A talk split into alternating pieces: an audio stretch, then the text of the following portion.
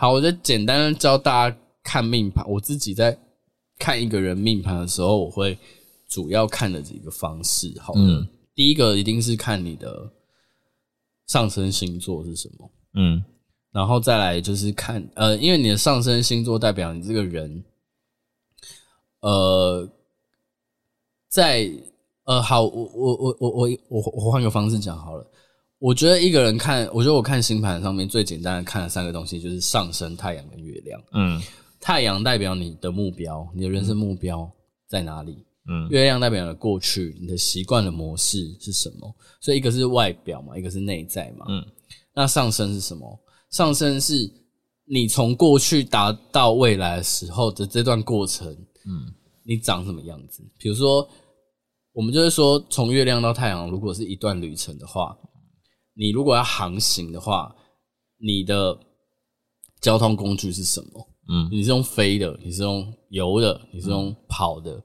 那这一个交通工具就是你的上升星座。嗯、所以，然后上升星座的主星就是上升星座的守护星也很重要。嗯，那上升星座守护星每个人都不一样嘛。比如说我的上升在双子，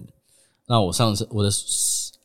我的上升星座的守护星就是水星，所以水星对我来讲也是很重要的一颗星，因为它代表整个的命盘里面我长什么样子。嗯，对。然后太阳是外显的我长什么样子，嗯，月亮是内在的我长什么样子，所以这三个东西合起来才会是整合下来之后，你这个人大概的状态是什么。嗯，那当然还有其他的星星影响，我们就先不谈。那简单看这三个东西，其实就可以大概看得出来。一个人的个性是怎样子的？比如说我、嗯、我自己好了，我的太阳跟月亮都是水瓶座，嗯，所以我就是一个表里如一。我就是一个表里 对表里如一，外表跟内在其实都是会给人家那种很抽离、一个很淡漠的形象。可是我的三个东西都在风象星座，我的上升在双子哦，嗯，所以我其实给人家的感觉都会是那种。有一点抽离，有一点淡漠，但是其实很好聊天呢、啊。那那这样子，所以到底我们看星座运势，到底要看上升还是要看太阳？哦，对，上升其实老实说，应该是看上升啊，应该是要看上升。对，所以也不用到三十岁以后哦。你说三十岁以后看上升这件事情哦，欸、就如同我刚刚讲的嘛，上升是你航行的媒介嘛，嗯，就是你这个航行的过程中。搭载在身上的那个东西，嗯、你开什么车？对，你开什么车？你开什么船？你开或者你开飞机什么的？那它其实就有点像是你面对社会的一张面具。嗯，你从小你一定就会有一张面具在那边，只是它会随着你越来越社会化，嗯，它会越来越明确，它会越来越明显。嗯、所以为什么人家说三十岁之后看上升？因为你社会化到某个阶段之后。你的那个面具会越来越明显，嗯，所以，比如说我小时候好像也，我小时候就很会讲话啦，可是我好像真的长到现在，真的越来越八面玲珑，然后真的越来越会讲人话跟讲鬼话。我小时候比较屌顶啦，我觉得水瓶座有时候还是比较屌顶一点，屌顶要怎么讲？比较。呃，憨直，对，我太小的时候还是会比较倾向于太诚实，嗯，但是我到现在之后，我就会很习惯跟很顺的把我的，我还是讲实话嘛，因为我毕竟我太阳还是在水瓶座，嗯，但是我就可以用双子座的方式把那一个实话包装的让人家听得进去，所以就是两个都要看，如果你是运势的时候。对，看运势的时候，我个人的感觉是，主要你还是看上升，因为你看上升的时候，比如说今天，我哦，先跟大家说一下，上升就是你的星盘的命宫的宫头的位置，你的上升就是你命盘的第一宫。哎，什么？这超复杂的耶，就是说，例如说，我们去看那个星盘里面，然后你就想说，哎、嗯，那怎么都没有很多都星盘都不会列出上升，因为都想说你哪一宫，什么？例如说什么，你太阳在一宫、二宫、三宫，可是永远都不会，好像几乎都不会写上升这个东西。可是一定会写你的第一宫在哪里啊？对啊，可是就是就是就是上升，原来它不是一个传统，它只是一个星星，它它只是一个点，它只是一个点，它只是一个点，它在你的星盘里面只是一个点，那个点是什么点？你第一宫的起始位置。嗯，嗯的那个点就是你的上升，那它非常重要。对，因为它就是决定了你这一辈子整张蓝图会长什么样子，就是看着那个上升是什么。所以为什么我们因为上升决定的点是你的出生时间，嗯，不是日期，是时间。嗯、所以为什么我们会说出生时间非常重要？嗯，因为出生时间的那个时间点才会去决定你整张命盘会长什么样子。比如说，嗯，我去我就不小心输错过啊。我如果今天因为我是我这样一直在透露我的，好，譬如说好了，譬如说我下午五点出生，嗯，跟我凌晨五点出生，它会。造就两张完全不一样的命盘，嗯，然后比如说我的上升在双子，嗯，那今天像前阵子水逆逆双子，然后就是从我的命宫，嗯，逆到十二宫，哦，所以这是一个很显而易见的东西。然后比如说你的上升在水平，我随便乱讲的，嗯，你上升在水平，那它就是从你的五宫逆回四宫，嗯，所以每一个人他。被这个上升，呃，被这个水逆双子影响的宫位都不一样。那这个影响的宫位是看什么？看你的上升啊，嗯、看你的你的上升决定你的整张命盘啊。所以看上升是它会实际发生哪些事情。嗯，可是很多前辈在跟我说的时候，他们会觉得太阳很重要的原因，是因为太阳的太阳是你命盘中最重要的一颗行星嘛，因为它是确立你这个人人生。目标的一个很重要的位置嘛，嗯，嗯，而且它太阳，哎，你看这十颗星星相比起来，你也觉得太阳很重要啊，嗯，那我自己的解读是这样子啦，就是跟相位有关，嗯，就是你的太阳在哪里，今天这颗星星在哪里的时候，它会跟你的行星，它会跟你的太阳产生某个程度的相位跟位置，嗯，然后就会有赞赞成。呃，就会有一些不同的影响，嗯，所以我自己会觉得上升是看实际发生的事件是哪些，嗯，太阳是看感受度，哦，对你，你，你太阳，比如说你你在看上升双子，呃呃，水星双子逆行的时候，对于一个太阳水瓶的人来讲，他可能就是会在，比如说，呃。感情关系啊，或者是他的表演创作上面，他可能就觉得很卡。感情关系，他可能就觉得沟通很不顺。但是，真的那么不顺吗？真的是这样子的吗？可能比较多是这个人本身感受性上面的问题而已。那我我有个问题哦，所以说会有很多星座是上升跟太阳以同一个吗？就十二分之一啊。那所以说越多星座是同一个的话，代表你这个人越表里如一吗？不一定吧。会越好吗？我我其实，在解人家星盘的时候，会遇到一个最尴尬的问题，比如说，嗯，我的太阳跟月亮跟金星都在水瓶座，嗯，然后以星盘的角度而言，他们都在我的第九宫，因为我水平刚好是我第九宫嘛，嗯。然后我就会很难去跟人家解释，就是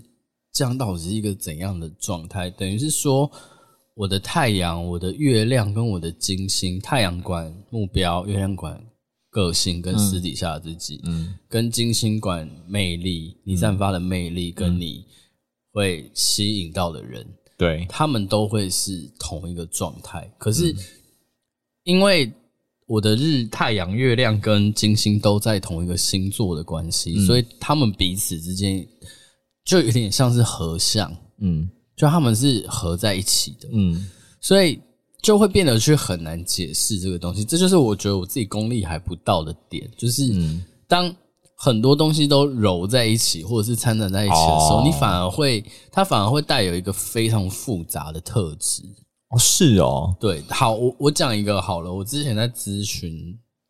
就是咨询占星师的一个朋友的时候，他就讲了我一个非常人生中非常需要克服的议题，就是我有土海合相这件事情。嗯、我的土星跟海王星是合在，是粘在一起的。嗯，他们好像只是还差两度而已，但是其实是粘在一起的。嗯，这很这很尴尬的点，因为土星是一个。会跟人家划界限、限制，要有准则，嗯，架构非常严谨，它也代表人生的阻碍跟障碍，嗯，跟你要有，因为我土星很强嘛，嗯，等于是说我在做很多事情的时候，我要有准则，嗯，我要有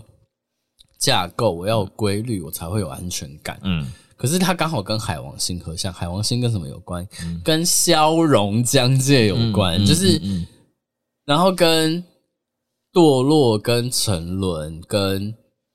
把一个东西模糊化、精致化、滤镜化有关。嗯，然后你就知道土海合相这件事情，代表这个人一直不断的在建立一个规则跟。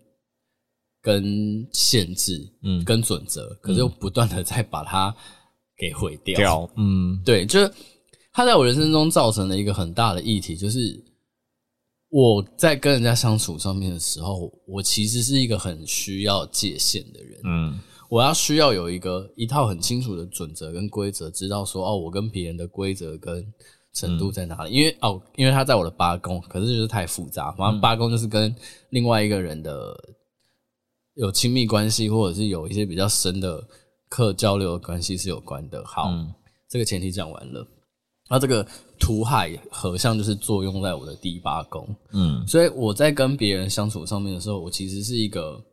比较有限制的人，比较一板一眼的人。照理来讲，应该要是这样，嗯。可是那个海王星又会让我不小心把这个界限打破，嗯，就变成是我很不知。就变成是我之前的一段时间，我很不会拿捏我跟一般人相处上面，我们特别是变熟之后的朋友们，或者是家人，或者是跟我关系比较好的一些，或者是之前的伴伴侣们，嗯，我觉得很不会拿捏那个距离在哪里。比如说，我有时候可能会过度干涉，嗯，或是别人，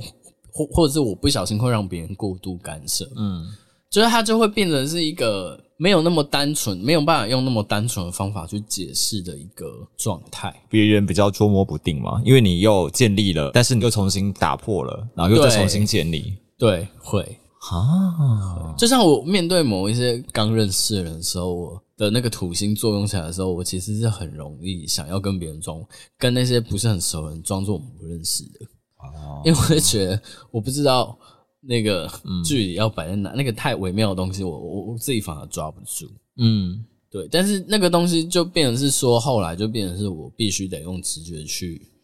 嗯，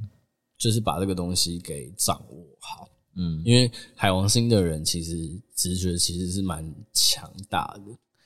但是我觉得命盘，如果你的命盘集中，比如说星星在某一些宫位的话，嗯、你反而比较容易就是跟刚刚讲的冲突相位多人一样，你反而比较容易成大事诶、欸。所以，反正你都是同一个星座，相对比较简单，但是磨练比较多，所以比较成大事。因为你的，因为因为我们在看命盘的时候，你比较多星星在同一个星座，表示你一定是某，嗯、你一定是那些星星都集中在某一个宫位里面，嗯、但不一定可能会有落差，因为毕竟星座跟宫位它在你星盘上面还是会有一定程度上面的落差，因为比如说。嗯要拉拉出来讲一件事情，就是我的上升，比如说我们在讲上升，我上升是双子座四度，我把我资料讲出来。对，那我的上升如果是双子座四度的话，代表什么？你知道吗？我的上升，我的双子座的零到三点多度都是在十二宫，嗯，所以就表示如果我有星在上升。呃，我有星在双子座的零到三度的话，嗯，他们会在十二宫，嗯，可是我的上升四度，我的上升四度双子座嘛，嗯，所以我如果星星有有星星在双子座，但它是在四度之后，嗯，那就是一定在我的命宫，嗯，所以它是会有一点多少落差，可是你基本上星星只要在同一个星座，他们大几率都会在同一宫，嗯，就表示你人生的议题或者是你人生发达的。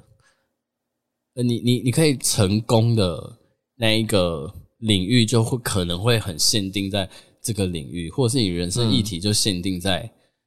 这个领域里面。嗯，那你只要把这个领域搞好，你就可以把，嗯、你就可能等于是把你的人生大半部分的议题全部都处理掉了。这样不是代表说你这个人表里如一，然后比较不会自己跟自己矛盾或冲突，但是就变成说你有一个很大的问题就会更大，因为你所有的点都在那个点上面。可是因为每个星星的个性都不一样啊，譬如说一个人他的，我们我们拿三个人来比好了，好了，一第一个人是金星金牛，嗯，第二个人是火星金牛，嗯，第三个人是金火金牛。哦，他们三个人的差别就很大啊。嗯比如说金星金牛人，一定是一个让人家觉得很舒服的人，嗯让人家觉得很自然，然后可能有一点朴实，但是是一个很有魅力的人。嗯火星金牛人一定是一个让人家觉得不容易发脾气的人，可是这个人脾气一定很大，他不容易不容，就像我火星在金牛，就是不太容易发脾气，但是一发脾气火那个火气就非常大。嗯那一个金火金牛的人呢？嗯他的魅，他他那个让人家感觉舒服的状态，又比金星纯金星在金牛人更有杀伤力一点。可能比如说，这个金星金牛人身材不错，嗯可是金火金牛这个人身材一定他妈爆好。嗯对，他会带有某一个程度火星的那种性魅力在里面。然后这个人，这个金火金牛人在发脾气这件事情上面，一定又比火星金牛这个人可以处理的比较好，因为他的金星会去柔化他的那个火星金牛脾气大的那个部分，嗯，他可能会比这个火星金牛人更好，可以妥善的处理这个脾气的部分，或者是他比这个火星金牛人更不容易发脾气。嗯，所以，一个金火金牛人，他跟这两个星星相比，当然跟比如说火星金牛还有金星金牛人相比，他一定一定有类似的地方，嗯，可是他也一定会有不一样的地方。好，所以比较能理解这个，就是如果你都是同一个星座，就是你家你那个你那个宫位的家里就住了很多小孩啦，所以你那个宫位一定很热闹，可是你那个宫位一定问题很多啦。哦对啊，哦，就比如说你都是你你的星星有五颗都在都在五宫好了，嗯。代表这个人的恋爱关系一定很，要么不是很丰富，要么就是问题坎坷很多，要么就是一定有什么样的问题让你，嗯。可能很热衷于谈恋爱，或是很不热衷于谈恋爱。但是你的恋爱这件事情一定是有事件发生的，因为等于是说你恋爱那一宫里面住的家人很多嘛，那事件一定就多啦。嗯，可是它是不是一个好处是说，因为他们都集中在一起，所以他们比较容易合相，就比较不容易有冲突相位。如果以角度来讲，可是合相的作用也很大哎、欸你说也不一定是好事，也不一定是好事啊。可是因为之前我们我们了解说，就是传统两颗星最不好的相位是九十度嘛，会容易摩擦什么的。可是如果都在同一宫，就不会有九十度相位的问题。不会啊，所以就是，但是九十度，哎，但和尚也没有。但我刚才也说了嘛，就是相位这件事情，除了他们形成的角度是哪一个是几度之外，还有另外一件很重要的事情是这两个形成相位的行星是什么啊？嗯，对啊，嗯比如说木土，你就会觉得很尴尬啊。木星要不断的在扩张，不断的就是嗯放，就是自由，可是土星又要去限制。那一个木土在同一个星星的人，他到底是要自由还是要限制？好，所以你解你解释完我一个问题，就是说，所以全部都在同星座不是好事，不是好事。没有好或坏啦，我还是要回到一开始我讲那个东西。你看很多东西都就是得平常心。那一个人他星星都集中在某一个星，就像去年年初的时候出生的水瓶座宝宝，可能就是五六颗星都在水瓶座。嗯那是好的吗？他可能有水瓶座很棒的优点啊，比如说想法天马行空，然后很注重他人的利益，然后就是也很博爱，然后很很特别，嗯很有趣。嗯可是相对的，他可能也是一个比较不走长路，然后比较做自己，很固执，然后有时候又有点霸道的那那种状态。那他有好有坏啦，嗯，对啊，那我其实刚刚最一开始是我们聊到水逆这件事情，对。那我我比较好奇另外一点就是，我说我们刚没解释到，就是大家就对水逆这件事情真的很有心心得哎，好，你说，所以水逆出生的人是比较不好嘛？那他会对抗水逆比较厉害吗？水逆出生的人到底是怎样？他的水星本身就不顺，是不是？水星逆行的人就他的水星就是会一直帮他踩刹车啊。逆行的人一定人生中发生过很多事情，去帮助他在表达的时候会先想一步，因为这些这种人，这种水逆的人，一定有发生过，他没有思考，然后就随便讲出来的话，嗯，可能得罪人，或是造成什么问题，嗯，所以水逆的人通常一定都是在表达之前会踩好刹车的人，所以他不是不好的，嗯，他是会帮这个人在想法或者是思考上面比较谨慎，所以哦，嗯、也相对比较不容易犯错，虽然说可能反应时间比较慢，早期很容易犯错，可是。哦久了之后，他们也就发展出了一套跟逆行相关的模式。所以你说水逆人在面对水逆的时候，可是不一定啊，因为水现在星象的水逆不一定是跟他原本的水星逆行的那个星星是有感应的啊。